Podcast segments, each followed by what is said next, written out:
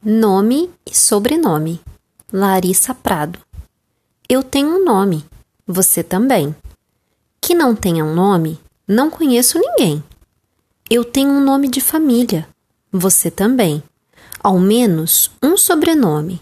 Quem é que não tem?